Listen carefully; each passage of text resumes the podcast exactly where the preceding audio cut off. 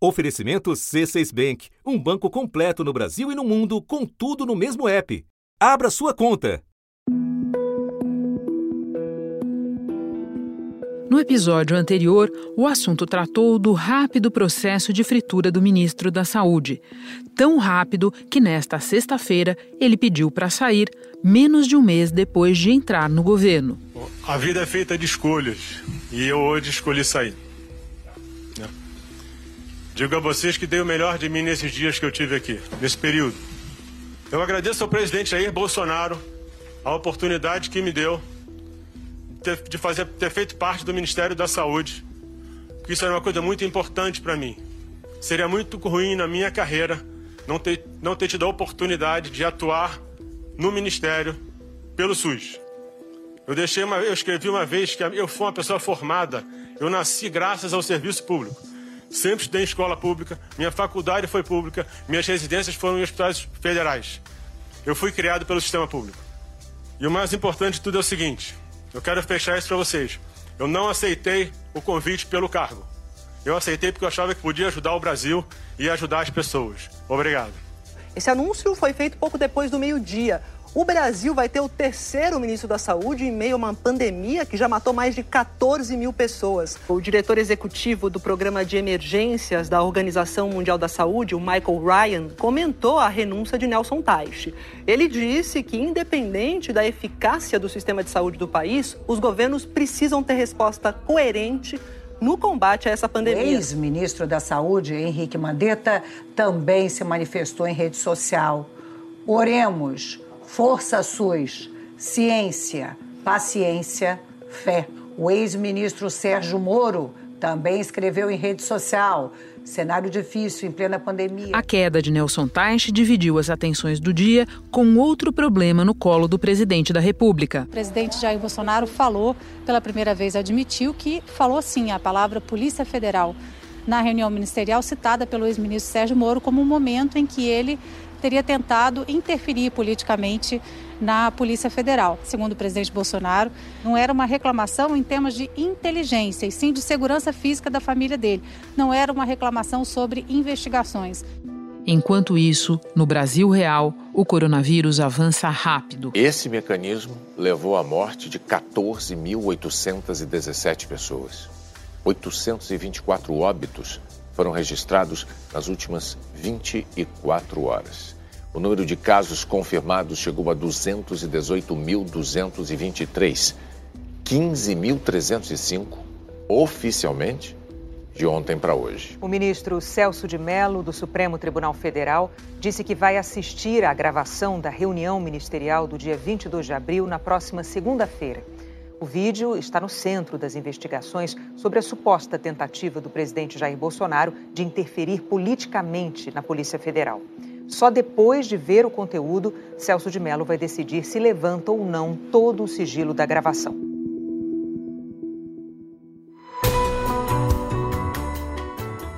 Da redação do G1, eu sou Renata Loprete e o assunto hoje é a sexta-feira insana em Brasília.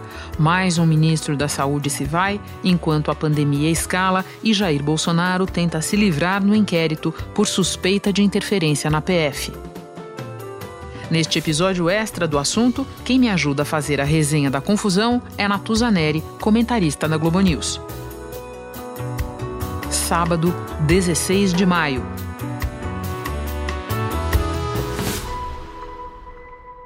Natuza, seja muito bem-vinda mais uma vez ao estúdio do assunto, num dia em que eu só posso imaginar as peripécias que você teve que fazer para conseguir dar uma escapada até aqui. Bom, tudo indica que Nelson Tais, que entrou mudo e saiu calado, caiu por causa da cloroquina. Explica isso, Natuza, como é que é um ministro cair por causa de uma substância? Curioso, né? Porque a cloroquina no frigir dos ovos derrubou dois ministros. Não que o ministro Mandetta tivesse sido derrubado exclusivamente pela cloroquina, há outros fatores ali. Mas dessa vez foi basicamente isso. Basicamente. Vou contar o que, que aconteceu. Não faz muito tempo, alguns amigos aliados do presidente Bolsonaro foram ao encontro dele e disseram o seguinte: olha. Você sabia que o protocolo Mandetta para cloroquina ainda está em vigor, que o ministro Nelson Teich nada fez? E, segundo os relatos, o presidente reagiu a isso, e disse que falaria com Taishi.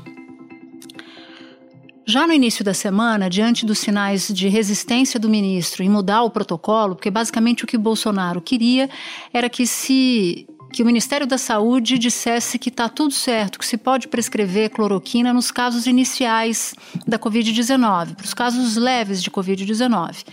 Só que, como esse remédio tem tantas contraindicações, não tem pesquisa, não tem base científica ainda, muitos médicos resistem a esse tipo de opção justamente em razão dos efeitos colaterais. Dois estudos internacionais realizados com quase 3 mil pessoas já mostraram que não foram encontradas evidências de que o tratamento com hidroxicloroquina tenha reduzido os riscos de intubação ou de morte de pacientes com a Covid-19. Bom, a primeira sinalização de Taishi foi de não aceitar. E aí, automaticamente, Renata, ele entrou no processo de fritura. Mas foi uma fritura muito rápida. Fulminante. Fulminante. No caso do Mandetta, a gente via a fritura. No, a gente viu a fritura num período de três semanas, quatro semanas. No caso de Taishi, demorou três dias. Foi muito, muito rápido. Bom, quando aconteceu a conversa do ministro com o presidente na sexta-feira, data da demissão, o presidente Bolsonaro perguntou para ele: Bom, se você não fizer o que eu quero, não foi com essas palavras, evidentemente, mas se você não quiser mudar o protocolo da cloroquina, eu não tenho muito o que fazer. E que o próprio Nelson Teich disse: Bom, presidente, eu não tenho como ficar. Nesse caso, eu não tenho como ficar. O resto da história todos nós já conhecemos. Como é que começa essa história da cloroquina? Com o presidente Donald Trump, que fala da cloroquina, ato contínuo, o presidente Bolsonaro também começa a falar. Só que num dado momento, o presidente Trump recuou. Não tocou mais no assunto. Porque se tornou praticamente um consenso entre as autoridades médicas e científicas que o uso indiscriminado da cloroquina é, da maneira como o presidente Bolsonaro defende, não só não tem os efeitos desejados positivos, como tem altos riscos para o paciente. Exatamente. E na, no frigir dos ovos, Renata, a cloroquina já é autorizada dentro de um protocolo no Ministério da Saúde, mais para os casos considerados graves em hospitais e com prescrição médica. Ou seja, o que o presidente Bolsonaro está querendo fazer é basicamente dar uma amplitude total para a prescrição de cloroquina. Tem um bastidor curioso que cerca de um mês atrás, quando Mandetta ainda era ministro, um pouco mais de um mês atrás, o presidente Bolsonaro chamou Mandetta no gabinete e disse que queria que o remédio tivesse no rótulo a expressão de que era indicado para a Covid-19. E o ministro Mandetta, à época, se recusou a fazer. Disse que não, não falava daquele assunto, que não trataria daquele assunto. No mesmo período, o presidente Bolsonaro distribuiu caixas de cloroquina para alguns de seus ministros, eu não sei se todos, mas eu falei com três que tinham recebido. Bom, tudo isso para dizer que ninguém sabe exatamente por que dessa ideia fixa do presidente. Mas Na o contramão fato, de todas as evidências. De todas as evidências. Então a cloroquina virou uma arma política. E o presidente Bolsonaro está disposto a só colocar alguém no ministério que faça exatamente o que ele quer, que assine e refaça um protocolo amplificando os amplificando as condições de prescrição do remédio. E daí eu te pergunto, o general Eduardo Pazuello, que vinha como número dois, vai ficar interinamente, sabe-se lá interinamente por quanto tempo? Ele vai mudar o protocolo da cloroquina? Olha, com quem eu conversei do governo diz que ele toparia alterar o protocolo da cloroquina de acordo com o que o presidente quer. Tem uma avaliação interessante em Brasília que muitos dizem que para fazer isso tem que ser ou um militar apegado à ideia de hierarquia e de missão, ou um militante que faça exatamente aquilo que o presidente quer, não por obediência, mas por acreditar naquilo que o presidente acredita. Ou seja, um médico com perfil técnico muita gente desconfia que não vai ser a solução dessa vez, mas vamos esperar. Natuza, ainda tratando da pandemia, eu quero te ouvir sobre uma medida provisória baixada esta semana pelo governo e que vem sendo chamada por aí de MP do corpo fora. Por quê? Num contexto em que o presidente acirra a disputa com os governadores em torno do enfrentamento do coronavírus, essa medida isenta agentes públicos de responsabilização por erros cometidos durante a pandemia. Qual é o significado dessa MP? Olha, Renata, não, nada é por acaso, né? E não tem coincidência nessa história. Olha só, de repente o governo Bolsonaro surpreende editando essa MP a que você se referiu, diminuindo a responsabilização de agentes públicos por atos relacionados ao combate da Covid. Mas é por erro ou por omissão. Veja como ela é ampla. Quando o presidente editou essa medida provisória, todo mundo se perguntou: mas qual é o objetivo disso? a quem se está querendo proteger. Num primeiro momento, todo mundo achou que era a equipe econômica, em razão do vale de 600 reais, decisões do Ministério da Cidadania ou até mesmo do Ministério da Economia em relação a isso, compras e tal. Mas depois que a gente faz uma retrospectiva entre a edição desse MP e que culminou com a demissão do ministro Nelson Teich, muita gente em Brasília levantou a orelha, achando que a verdadeira motivação dessa medida provisória para proteger o agente público é justamente em razão da cloroquina. Por quê? Se o ministro da Saúde adota em caráter indiscriminado o uso da cloroquina, isso vai para o Sistema Único de Saúde, isso passa a ser recomendado pelos médicos do sistema público, se houver, na hipótese de haver uma, uma situação dramática de mortes resultantes pela prescrição da cloroquina, quem seria responsabilizado? Quem assinou? O ministro, o chefe do departamento da área. E que você precisaria, portanto, reduzir a exposição ao risco dessa decisão que eventualmente pode matar pessoas pode salvar, mas eventualmente pode matar. Esse é o grande alerta que a ciência faz em relação à cloroquina. Logo, já tem muita gente em Brasília acreditando que a edição da MP está amplamente vinculada ao processo que culminou com a saída do ministro da Saúde e com essa obsessão do presidente por esse remédio. Ou seja, numa ideia de blindar a quem assina essa decisão de ampliar a aplicação da cloroquina. Uma espécie de antessala dessa mudança de protocolo que o presidente está exigindo. Ex né? Exato. Natuza, continua a me ajudar a fazer a resenha desta sexta insana, por favor, porque ela teve mais. É, o presidente Jair Bolsonaro agora admite que falou sim em Polícia Federal na famosa reunião ministerial de 22 de abril, aquela que o ministro Sérgio Moro disse que serviria como prova da tentativa do presidente de interferir diretamente na Polícia Federal. O vídeo desta reunião ministerial está para vir a público ou pode vir a público se o decano do Supremo assim decidir.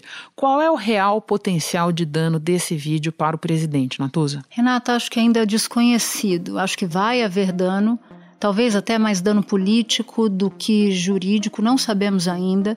Mas, de qualquer maneira, bom para o presidente não vai ser numa situação em que ele, um, já mudou de versão, já falou que não tinha falado de Polícia Federal, agora disse que não falou de Polícia Federal, falou de PF. Tá a palavra PF, duas letras, PF. É Polícia Federal. Ô, cara, ô, cara, é, tem a ver com a Polícia Federal, mas é a é reclamação PF no tocante ao serviço de inteligência. Quando PF é a sigla da Polícia Federal, não é de prato não feito. Não é de prato feito. Exatamente. Então, como o presidente já foi mudando de versão, já disse que ministros erraram no de, nos depoimentos que fizeram, enfim. A situação já não está boa para o presidente em razão da própria reação que ele teve, tanto nas acusações do ex-ministro Sérgio Moro, quanto nas explicações para para os fatos daquela, daquela reunião, que nada tinha a ver com Polícia Federal, mas quando todo o contexto se referia a isso, enfim. Do ponto de vista prático, a repercussão a gente não sabe. A gente não sabe, por exemplo, se haverá uma denúncia do Procurador-Geral da República. A gente não sabe em que se baseará isso, se há, por exemplo, já alguma espécie, dentro do vídeo, alguma espécie de comprovação de crime comum, ou se há ali indicativos de crime de responsabilidade que aí dependeriam de uma, de uma atuação da política, né? porque crime de responsabilidade, o Congresso Nacional precisa, precisa tocar esse assunto se for um caso. Poderia culminar com um processo de impeachment. A gente não sabe ainda o que, que vai acontecer em relação a esse vídeo. O que a gente sabe é que, se o vídeo for amplo, se a divulgação do vídeo for ampla, haverá um constrangimento político enorme para o presidente, que muito possivelmente vai se somar com um eventual desgaste político resultante da sexta insana que você se referiu.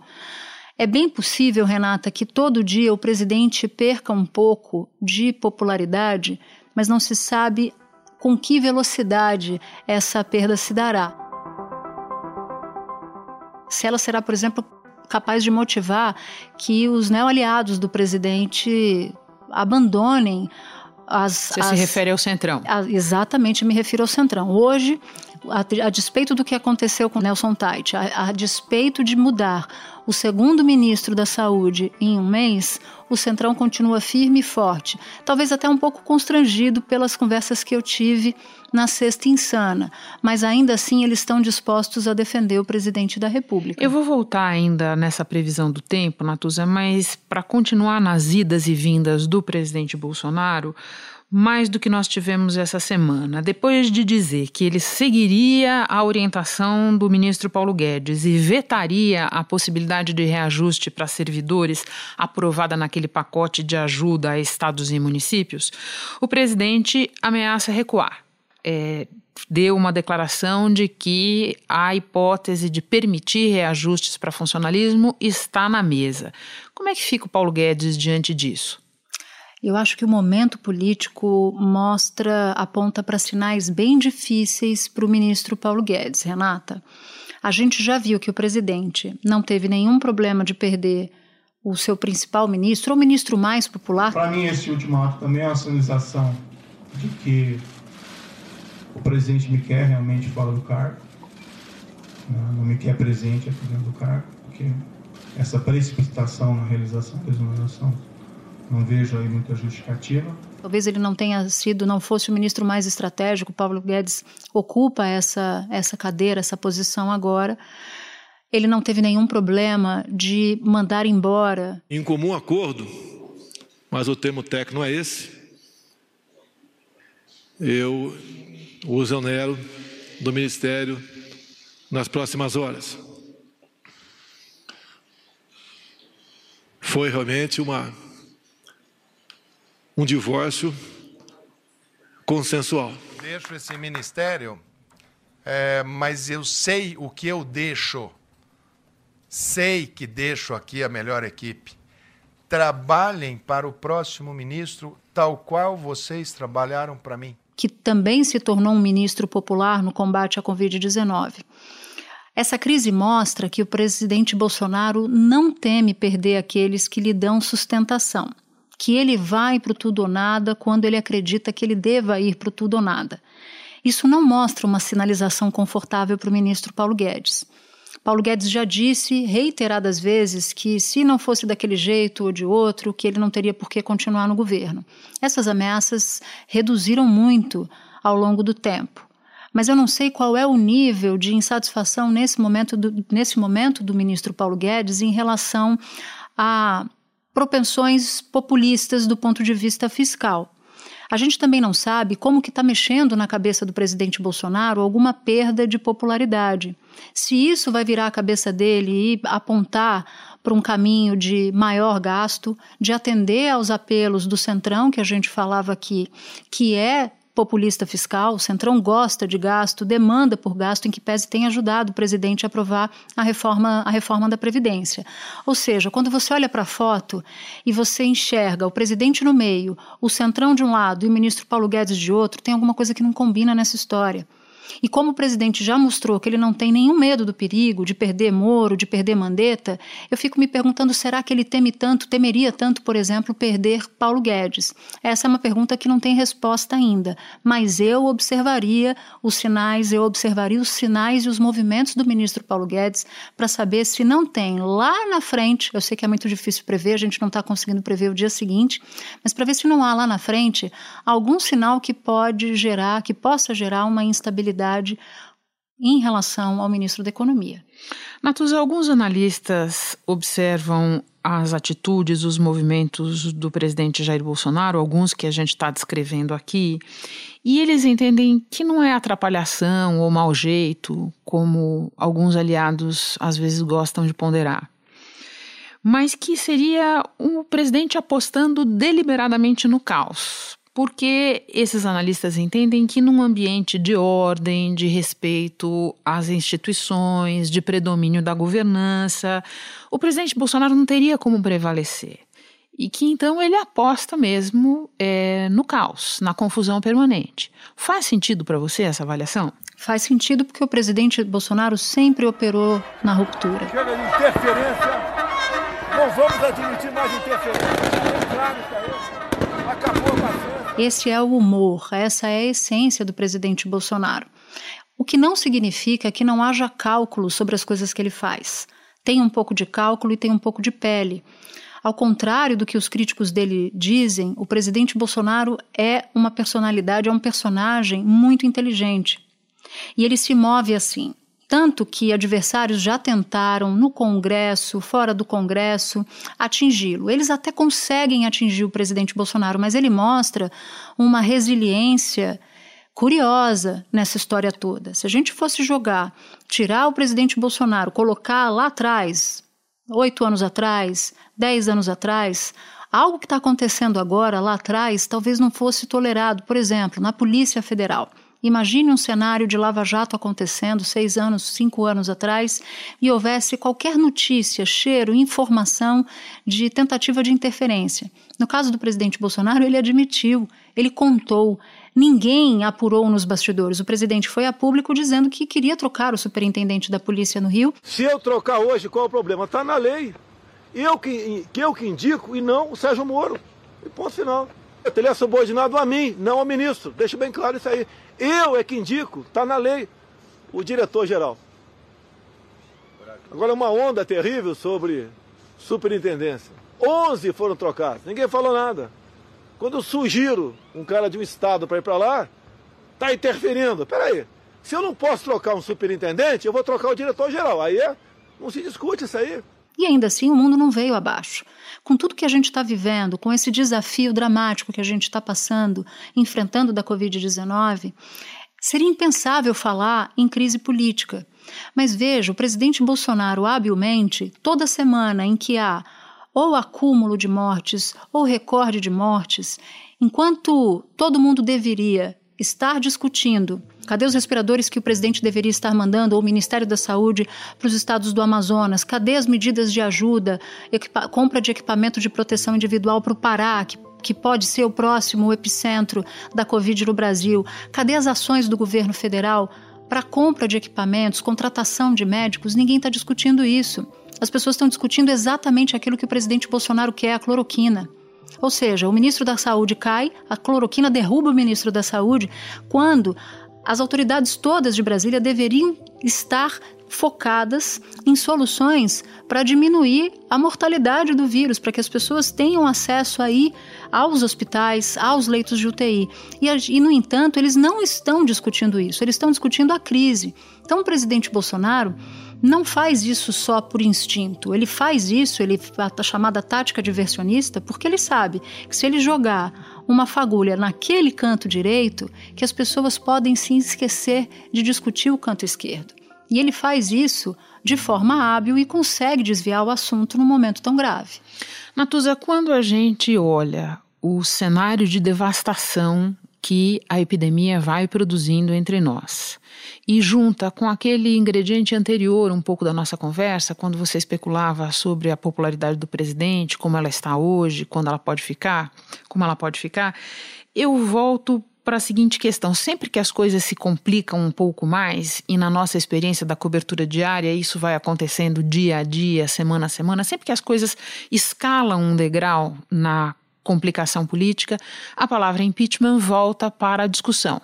E até aqui, sempre que ela veio para a discussão, houve uma espécie de consenso entre os analistas que não estavam preenchidas as condições para prosperar um pedido de impeachment do presidente Bolsonaro. Você acha que data hoje essa ainda é uma possibilidade remota? Considero sim, Renata, não por por essas figuras, esses, esses personagens políticos não acreditarem que não possa haver crime de responsabilidade no ar, aparente, até porque a gente está falando de um vídeo que ainda não conhecemos o teor.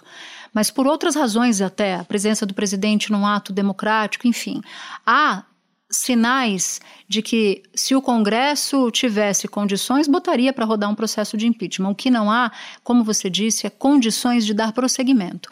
Hoje, por exemplo, nessa semana, a oposição fez as contas e sequer conseguiu número suficiente para conseguir, conseguir instalar, criar uma CPI na COVID, da Covid-19, por exemplo, que investigue o presidente da República, os seus atos ou eventuais omissões. Eles não conseguem. Então, se eles não conseguem instalar uma CPI contra o presidente, imagina deflagrar um processo de impeachment. Então, o impeachment ele não está agora sobre a mesa, não porque haja um convencimento dos personagens ou dos atores políticos de que não poderia haver crime de responsabilidade, mas porque há uma ideia muito clara de que não haveria número para isso avançar. O que, que eles falam hoje em Brasília? Que um processo de impeachment só seria, só iria adiante se esse centrão que hoje está sentado do lado do presidente tivesse um comportamento de abandono. Matusa, muito obrigada pela visita, pela colaboração. Bom trabalho para você. Para todos nós, Renato. Este foi um episódio extra do assunto podcast diário disponível no G1 e também nos aplicativos Apple Podcasts, Spotify, Deezer, Google Podcasts, Castbox. Nos aplicativos você tem a opção de assinar a gente e assim não perder nenhum novo episódio. Eu sou Renata Loprete e fico por aqui. Até o próximo assunto.